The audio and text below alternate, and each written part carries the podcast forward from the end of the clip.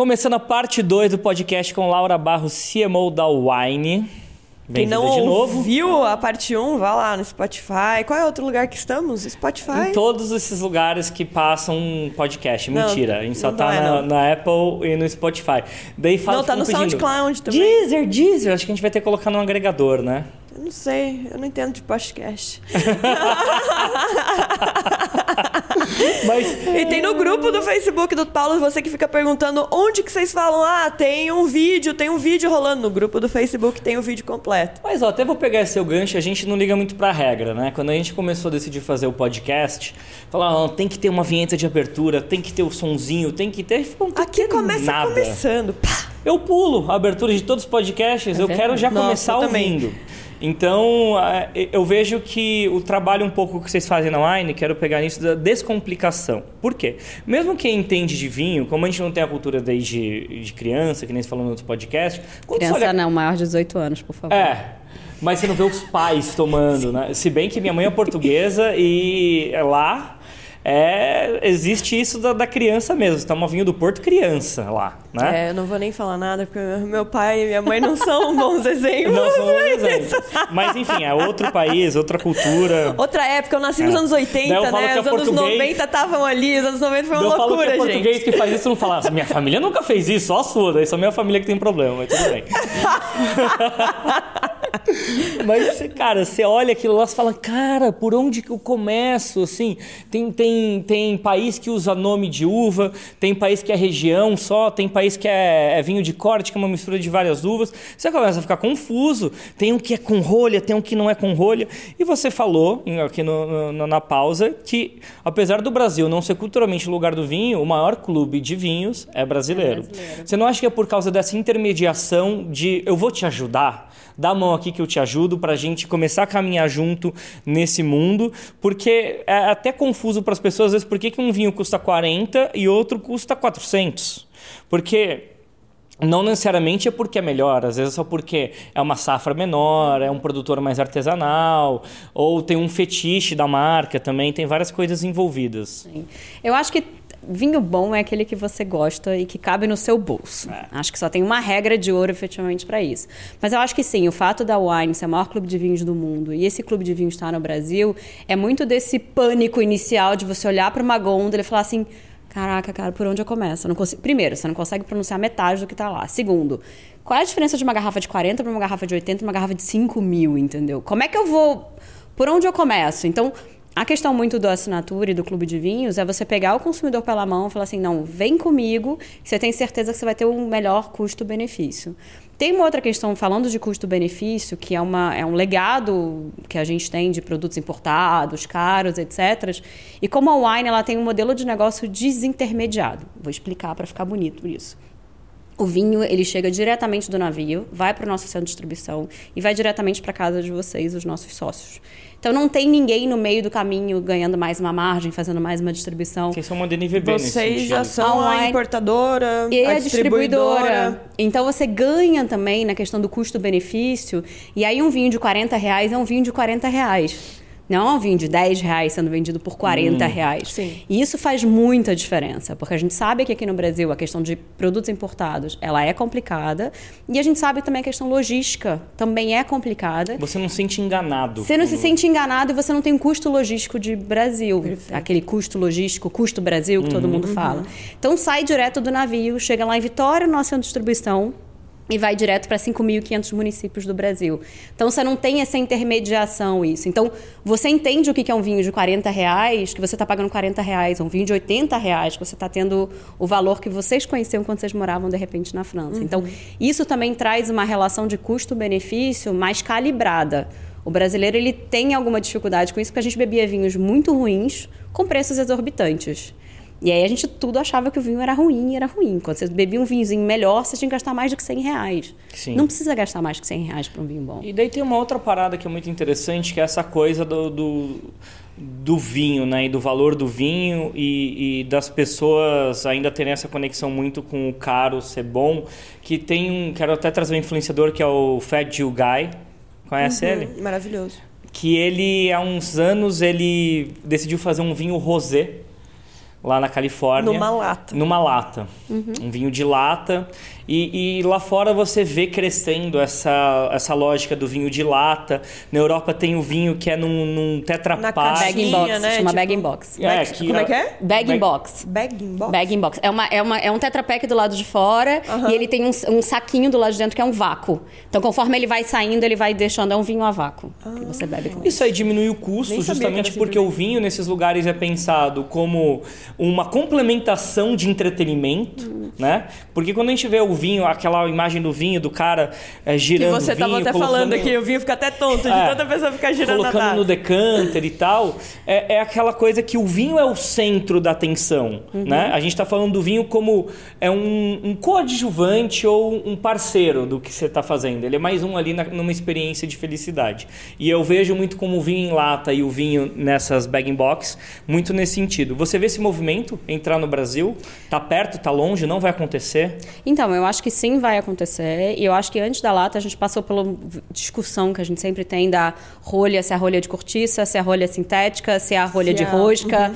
O que, que acontece efetivamente? É, o vinho precisa de um pouco mais de praticidade para os momentos de consumo. Você não vai tomar vinho na praia, você precisa levar uma taça de cristal, uma garrafa de vinho, um abridor do vinho. Você perdeu toda a espontaneidade do momento, onde você quer simplesmente levar um cooler lá e tirar do lado dessa cerveja uma latinha de vinho ali. Tá lindo. Você quer tomar um espumante no pôr do sol, você não precisa daquele mise-en-scène total, a pompa de você carregar isso, entendeu? Então eu acho que sim, o vinho ele vem quebrando um pouco, aos pouquinhos, e isso vai chegar no Brasil também, esses códigos mais engessados da categoria. É o mercado milenar, então ele nasceu com todos esses códigos, mas agora nos últimos cinco anos ele está começando a se modernizar pela entrada de novas gerações dentro dos produtores de vinho. Isso vem muito de um mercado onde os produtores hoje, o mercado está ficando velho, o mercado está ficando codificado e eles precisam trazer essa nova geração que Talvez não a quer Califórnia tenha sido, tenha sido a grande responsável pelo esse, né, esse, esse frescor, respiro, né? esse frescor para o mundo do vinho, onde era uma coisa muito codificada e aí tudo que era heresia agora está sendo mais bem visto. E o que, que é mais interessante com isso é, e aí de novo na questão da cocriação, os próprios consumidores querem isso. Eles querem uma rolha que abra melhor, eles querem uma praticidade de momento de gelar, uma latinha gera muito, gela muito melhor do que uma garrafa. Então assim, tem um quê de praticidade. Eu falei do bag in box que tem aquilo. Cara, é um litro e meio. Você não tem, você não tem a questão do, do de carregar a garrafa, o peso da garrafa É uma pra você. É uma Magnum, mas é uma Magnum muito mais fácil É. de acessível. E o fato de você ter um, um vinho a vácuo do lado de dentro, você pode tomar uma taça e você não precisa tirar depois o ar, sugar o ar todo com aquilo. Traz uma praticidade que é muito mais de trazer o- a experiência do consumidor para o centro do desenvolvimento de produto. E a indústria de vinhos passou muitos anos sem acontecer isso. Acho que ela passou muito tempo sem ouvir o consumidor, talvez, ou os novos consumidores. Nunca pensou em novos negócios, diria assim. Eu acho que tem uma questão de expansão geográfica também, onde a gente começa. O mercado de vinho, tradicionalmente, era muito vendido em regiões que já tomavam muito vinho. E aí, se você aprende, desde que você tem 18 anos, de que você precisa de um abridor, precisa daquilo, você tá ok com aquilo. Quando você entra em novas geografias, quando o Brasil vira o maior clube de vinhos do mundo e você tem que ir trabalhar com consumidores que não são nativos, que bebem cerveja, sem se apropriar desse outro mercado. Você tem que se apropriar de uma long neck que abre. As pessoas não têm todo, todo aquele arcabouço de em casa, não tem madega, não tem Sim. nada. Então, assim, vamos trazer o vinho mais para a vida, vamos descomplicar essa. O que me leva a duas trabalho. coisas. Qual que é o crescimento? A Wine é o maior clube né, de, de, de vinhos do mundo e deve estar em franca expansão, né? 11 anos, mas imagino que ainda com muito fôlego e muito território para conquistar ainda no Brasil. Como que está o crescimento da Wine? E se vocês pensam em expandir para fora do Brasil e para novas geografias também que estão começando a consumir cada vez mais o vinho, desmistificar o vinho? Vamos lá, é, começando pelo início. O crescimento da wine projetado, então mais ou menos 15% de meta para os próximos anos. A ideia é que sempre a gente aumente o nosso modelo de assinatura, o nosso modelo do clube wine como um todo. Que é a porta de entrada. É a né? porta de entrada. E é o carro-chefe. É a própria de entrada, é o carro-chefe. E, de novo, depois que você tem os benefícios, a gente consegue fazer com que ele interaja com o nosso ecossistema. A Wine tem também, a gente está testando outros modelos de distribuição. A gente tem um modelo de distribuição que chama Wine Eventos, onde a gente tem 1.300 embaixadoras São mulheres, geralmente, que trabalham vendendo nossos vinhos. Então, é um modelo de venda direta muito parecido com os concorrentes clássicos de venda direta. Então, Para todo tipo de evento, corporativo, para todo tipo de casamento. evento. Muito, muito cerimonialista de casamento, agora entra a época de festa de final de ano, amigo oculto. Tudo que você possa comprar vinhos em múltiplos de 12. A gente só vende vinhos em múltiplos de 12. Então, você precisa de um evento com um pouquinho mais de todos. Mas você consegue comprar vinho embaixadores, eles entregam já direto para o seu evento. Ó, já tem Olha lá, nosso casamento. nosso casamento, quem olha, sabe, né? olha. Múltiplos- Gostamos de múltiplos de 12. E é um canal onde a gente vende muito espumante, porque na parte de celebração a gente consegue beber muito espumante. Mas eu acho que tem um potencial ainda, você falou de outros mercados, tem um potencial muito grande aqui ainda no Brasil, de como é que a gente chegar a vários consumidores. A gente também está fazendo a. um, digamos assim, a tradução do, on- do online para o offline. A gente acabou de inaugurar nosso primeiro espaço físico, a Wine BH. Então a gente escolheu o BH para ter um- uma primeira, um Por espaço BH? físico nosso. Vocês estão em Vitória. Aliás, o maior público de vocês é São Paulo É não? região sudeste, São Paulo, São, Paulo. isso. Então vocês estão em Vitória, maior quantidade de público em São Paulo. E aí vocês me abrem em BH. Explica aí um pouquinho sobre Tem isso. uma coisa muito. Vou explicar. Faz, vai fazer total sentido, espero que sim. É, eu tô- espero. A Wine nasceu em Vitória há 11 anos e a Wine é uma pérola de Vitória. E em Vitória, o awareness é enorme, super bem conhecido. É, o trabalho aqui para São Paulo, a gente precisa desenvolver um pouco mais o mercado. Então, questão de conhecimento de marca, ter mais um pouquinho de músculos. A gente decidiu de BH por uma questão logística muito simples. É muito perto de Vitória. Então, em termos de aprovisionamento e abastecimento, é um lugar muito fácil para a gente poder testar. E a ideia é uma loja que a gente foi testar uma prova de conceito, de que a gente poderia ir para esse mercado offline, que o consumidor iria se engajar para eles, que a gente ia vender não só garrafa avulsa, mas a gente ia vender clube e que a gente pudesse ser também um hub de abastecimento para o nosso mercado de restaurantes. Então, que lá bomba. Que lá bomba, que é né? um que é um mercado que é super interessante, muito bem desenvolvido para BH. Então assim, esse foram o racional de entrar em BH. Tem muita gente que faz teste em BH, né? De produto. BH É e isso. Rio Preto, Ribeirão Preto, acho que alguma coisa assim, É. né? Eu já ouvi falar. coisa Logisticamente, para a gente, BH é super, É, foi super melhor. importante da gente estar próximo de Vitória. E a gente inaugurou agora no início de meados de setembro, início, é, não, início de outubro, e estamos estamos vendo uma nova expansão da Wine, uma nova, uma nova contato com o consumidor, e uma nova loja de experiência, né? E é um espaço muito menos para vender vinho, muito mais um espaço de convivência. Então a gente já fez jantar com o Wine Hunter lá na loja. A gente já fez, agora vai ter curso de vinho lá. Então assim, é um espaço muito mais de sócio mesmo para eles poderem se encontrar. Dá para beber na loja, tem o Enomatic para você provar. Então assim, é um espaço realmente mais de convívio mesmo dos nossos sócios. Agora, pensando, mudando um pouquinho de assunto, saindo um pouco da wine, pensando em você como CMO. É, você já trabalhou como no. Quem não ouviu o primeiro podcast, vai lá ouvir antes desse. É, você já trabalhou na L'Occitane Brasil, já trabalhou Na L'Oréal. São empresas que são. A, a L'Occitane Brasil, eu não sei, mas vem da L'Occitane, então são empresas internacionais, né? Qual que é a diferença grande diferença entre trabalhar nessas empresas gigantescas, vamos dizer assim, porque internacionais, e eh, trabalhar na Wine, que por mais que seja o maior clube, clube de assinaturas hoje do mundo, do mundo, né? Eh, ainda é uma empresa nacional. Eu tenho uma palavrinha que é muito, muito engraçada que resume muito bem isso. É o quanto você conjuga o verbo alinhar.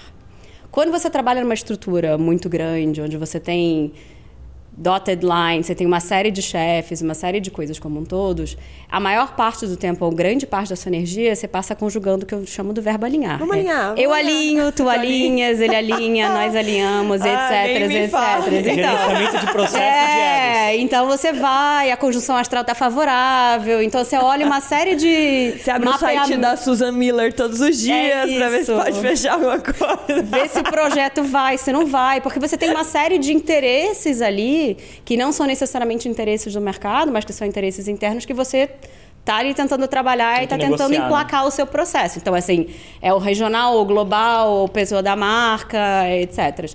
Quando você entra numa estrutura como a Wine, que é uma estrutura onde, por mais que você tenha sócios ou tenham investidores, você tem a tomada de decisão numa velocidade muito mais rápida. E aí, para o bom e para o ruim. Porque daí você está direto com Cê- os donos, Você está né? direto com as pessoas. A gente tem o fundador, que é o Rogério, que agora é presidente do conselho. Você tem mais dois sócios minoritários e você tem fundos de investimento que são que investem na Wine. E aí você tem uma tomada de decisão muito mais fácil, muito mais rápida. Só que do outro jeito é não acontece porque você não alinhou, acontece porque você tomou aquela decisão. Você está na linha de frente de sim, de não, vamos fazer e não vamos fazer. Então você tem uma velocidade muito rápida, Uhum. mas você tem uma responsabilização muito clara de quem tomou e quem investiu, quem não investiu. Mas tem espaço para o erro. Tem espaço para o erro, tem espaço para testar e, Uhum. e- e- e aprender com o erro. Falando em erro, vocês na parte de comunicação é, fazem projetos que algum criador de conteúdo, um influenciador chega para você e fala assim: Ah, eu tive uma ideia. É, vamos fazer uma série de X capítulos, a gente vai junto com os Wine Hunters, vamos descobrir os vinhos da Nova Zelândia, de- vamos ver, plan- vamos ver. Plantar vinho é ótimo, adoro falar plantar vinho. Eu, eu- eu as- sempre imagino umas árvores É, de vinho quando você fala. O vinho sai direto na Sei lá, árvore. em lugares que não convencionais, os vinhos do deserto de Israel, sei lá, fazer esse tipo de coisa. Você já, já chegou gente a propor e vocês embarcaram?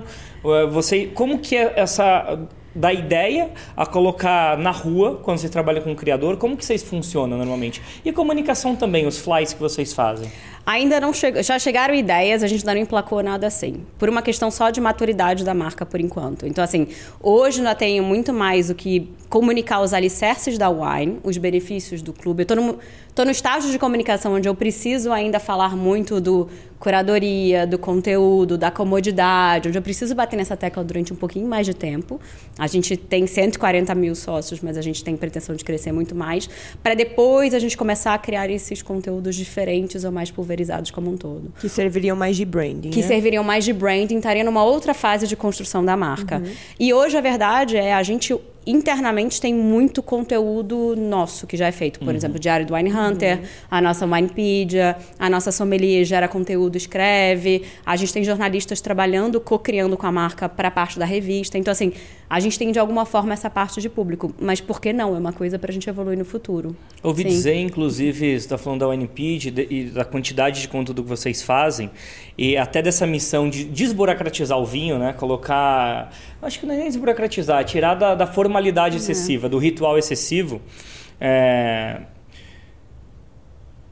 Eu dei um branco aí. Vamos lá, você tava é no ao vivo. negócio. Ainda bem que não é ao Ainda vivo, mas mas vamos lá. vamos colocar. Vamos tentar ver onde é que você vai. vão colocar. Desencana. Essa parte de en- enxergar que no mercado precisava de alguém que nem o Clube Wine para fazer a intermediação da escolha dos produtos e educar o público, você enxerga que existe outros mercados que não só o do vinho, que ainda carecem, que no Brasil teriam possibilidade dessa entrada, de alguém intermediando o acesso? Eu acho que tudo que a gente não tem uma parte histórica muito interessante. Eu acho que qualquer coisa que você precise de. Putz, eu olho para uma gôndola, não sei por onde começar, pode ser uma coisa interessante. Mas aí é um- é- são dois pesos, duas medidas. Eu acho que você tem que ter uma proposta de valor e o vinho é caro o suficiente para você poder fazer isso. Eu já vi uma série de outras iniciativas de coisas de assinatura onde são muito para produtos muito baratos. E efetivamente não vale, porque vale o. Eu compro o meu erro. Eu compro o erro de chegar na gôndola e experimentar de repente um salgadinho que eu não queria e tá legal. Eu paguei menos de 10 reais naquilo, tá tranquilo. O vinho ele começa a ter um valor agregado maior. Então eu acredito muito em produtos com valor agregado maior, onde a oferta é muito grande. Você efetivamente ainda tem um potencial para isso. Um dos, um dos maiores clubes de assinatura também de mercado brasileiro é livro. Porque livro é uma coisa que eminentemente você conta por indicação. Você precisa de. Você cria roteiros, entendeu? Pode ser um roteiro de filmes de dramas, aventuras. O mercado é tão grande, tem tanta oferta que você consegue categorizar e, e me ajuda a entrar nessa jornada e descobrir o que eu não sei que eu gostaria. Eu acho que é um mercado onde você tem que ter alguém para te chamar, você nem sabe que você gostava daquele tipo de vinho. Ou você nem sabe que você estava ok tomar um vinho da África do Sul. Mas ele te leva pela mão ali e você descobre daquilo. Então, acho que sim, ainda tem, ainda tem muito potencial para recorrência. E assim, dá para fazer recorrência de tudo. Acabaram de lançar nos Estados Unidos um- uma recorrência de tênis de criança. Da Nike, Da né? Nike. Porque basicamente a criança perde o tênis, ela espirra, cresceu, o tênis que acabou, você já Todo recebe em casa já o outro. próximo. Eu acho que eu pagaria então, uma recorrência Eu de tênis de pagaria. adulto. Não, Você é de adulto. pagaria certeza, mas eu pagaria certeza essa de criança. E eu vejo muito isso, eu falo isso muito pro Paulo, porque pra mim hoje eu tenho muito pouco tempo, né? Eu tô com duas empresas hoje e a gente tá abrindo mais duas. E crescendo. E crescendo. Então assim, o meu tempo ele é muito escasso hoje. E mais do que alguém me falar alguma coisa nova, o que eu penso muito de assinatura é a curadoria do simplesmente do que é bom. A curadoria, o que vai me, vai me deixar com mais tempo. Eu recebo na, na minha casa alguma coisa que eu. É isso que você falou, que eu nem saberia que poderia gostar, mas que alguém perdeu ali ou, ou investiu o tempo dele ou dela para realmente fazer o melhor para mim. E isso é muito caro, caro no sentido assim de bom, na minha opinião. De eu chegar ali na minha casa, isso para mim serve tanto para coisas físicas quanto para conteúdo. Né? Então, o que de bom essa pessoa tem para apresentar para mim que eu vou olhar e vou falar: caramba, eu saí daqui depois desses 20 minutos lendo isso, depois desses 10 minutos, um pouco mais inteligente, sabendo um pouco mais sobre alguma coisa, entendendo um pouco mais, porque ela perdeu o tempo de ler não sei quantas coisas ou de ver não sei quantas coisas e selecionar o que é de melhor para mim.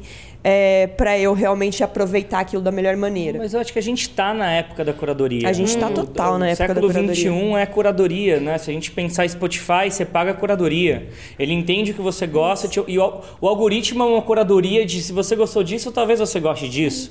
Então, de vez em quando, tem 10% de loucura aqui que eu vou te sugerir para ver se você clica, né? Eu imagino que vocês devem ter uns 10% de loucura que às vezes coloca esse vinho e fala assim, não sei se exatamente vão gostar, mas eu vou testar. Só que daí eu lembrei a minha pergunta. Tem a ver com isso. Lá, porque vai ser a última, Paulo. A, a desburocratização do, do vinho como um ritual, né, muito fechado e milenar, ele também tem a ver com uma, sof- uma ultra sofisticação, né? Cada vez quando as pessoas gostam mais, o paladar ele vai ficando cada vez mais sofisticado. Então tem gente que bebe vinho e fala assim, oh, bergamota silvestre, um pouquinho de Um toque, um é, buquê, um tem buquê. pêssego aqui, frutas secas, né?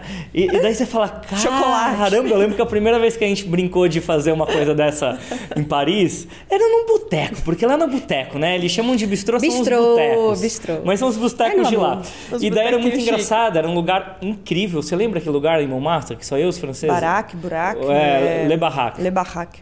E, e daí era assim: você pedia lá sete vinhos, e daí se você acertasse as coisas, você ganhava mais sete, sei lá, alguma coisa. E os franceses Isso é um bom adoravam, incentivo, é bom Adoravam incentivo. brincar disso. Nossa, né? todo mundo fazendo bingo, gente. Todo mundo eu fazendo bingo. E eu e o Paulo só Eu, perdendo. gostava, eu perdi todos. Perdemos eu falei, todos. Meu Deus, eu só sei realmente se o vinho é bom ou ruim. E daí Pra muita mim, gente né? me É bom pergunta, ruim pra mim. é, pra mim, muita gente pergunta o que que é vinho bom, porque eu sempre tomei muito vinho. Pra mim é se eu gosto ou não gosto. O que me leva a uma coisa que eu li, que é o seguinte: fizeram um teste. Agora, se vocês souberem a fonte, quem está editando, depois a gente pesquisa.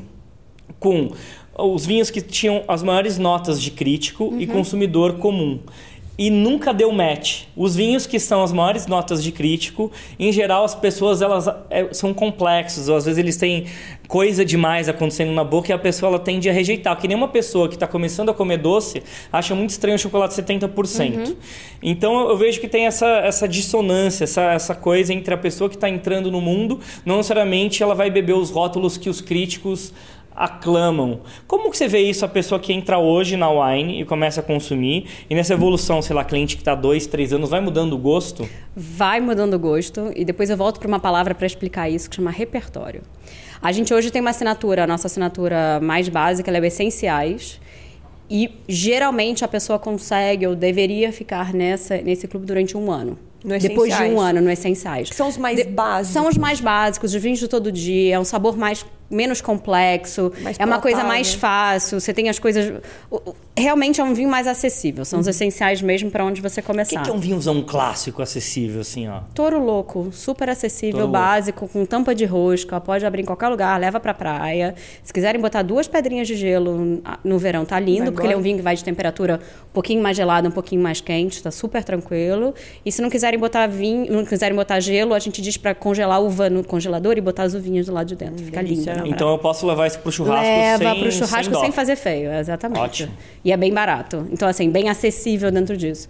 O que eu acho que existe com. Quando você vai no Essenciais depois de um ano, você começa a cansar daquele vinho mais básico. E aí você tem que migrar ou para um superindentes, ou para um notáveis, ou para os singulares, ou mesmo para os refrescantes. O que, que acontece nessa dissonância que você falou entre o consumidor médio e os críticos é uma questão de repertório. Você só fala que tem um buquê de flores silvestres com a casca de alguma coisa porque em algum momento você já foi exposto àquele aroma ou foi exposto àquele sabor. Senão você não consegue nem falar. Você não consegue falar do que tem cheiro de tabaco se você nunca cheirou o cheiro de tabaco de alguma coisa. Então é uma palavrinha que é fácil, que é repertório, mas que ela é super importante, que ela vem do meu mundo anterior. E ela vai No sendo construída. no mundo de fragrâncias e no mundo de perfumes era a mesma história. Se você vem falando sobre fragrâncias mais muito básico, é eu gosto, não gosto, floral, frutada, cítrica. Depois quando você começa a entrar com notas de bergamota, é uma questão de repertório. Então, quanto mais você bebe, quanto mais você entra no mundo do vinho, mais se você tem interesse, você vai entendendo esse repertório. E você vai entendendo entre os brancos por que, que um Riesling tem uma certa, uma certo buquê, por que, que um Cabernet Sauvignon tem outro, um Sauvignon Blanc tem outro, por que um, um Chardonnay tem outro. Você consegue entender e fa- trabalhar com esse repertório. Então, assim, o crítico, ele tem, de repente, repertório demais. Demais. É um E vocabulário que ainda se não... perde na comunicação. De Se vez. perde na comunicação e a pessoa não consegue nem se identificar. Se eu não tive exposto àquele tipo de vinho ou aquele tipo de nota, como é que eu vou conectar? E não gera conexão e não gera essa questão É, de... ele gera conexão com os conhecers, né? Com as pessoas que já estão naquele mundo que é muito É uma fechado. parcela muito né? pequena do Eu lembro mundo. que uma vez, logo quando a Dani começou a fazer é, confeitaria lá na vida passada dela, era confeitaria francesa clássica. E, Os nomes são lindos, eu acho tudo patisserie. e ela nunca usou os nomes tradicionais de, sei lá, beurrage, não sei o que, os processos. Blanchy. Porque uma vez a gente falou, um cara falou assim, cara, termo técnico, você fala em convenção. Se você Curso, quer né? comunicar e curso, se você quer comunicar com o público, você tem que deixar na mão, tem que deixar acessível. Tem a que pessoa ser pensar e fácil falar, pra pessoa. Nossa, então é mexer o macarrão, Até é ficar bater. mais tal, Não é blanchy, exatamente. né? É, exatamente. Depois, é isso. Depois você entra com os notáveis, entra com, com, né? Tem cada coisa tem tem a, a sua fase da vida. Por isso que a gente começa na primeira série, vai pra segunda, vai pra E tem terceira. gente que não quer, tem gente que tá muito bem bebendo os essenciais e a gente oferece, oferece upgrade e a pessoa fala, não quero, pra mim tá ótimo. E tá tudo certo. Tá lindo. Agora, Laura, eu vou terminar com uma bem pessoal pra você. Você falou que ficou seis anos como assinante da Wine e agora CMO da Wine. Eu acho que você caçou esse emprego, hein? Você foi uma hunter de. Eu vou falar que me ajudou bastante. Eu vou falar que foi um belo diferencial. Foi um belo diferencial. Não foi casar o emprego, mas foi um belo diferencial.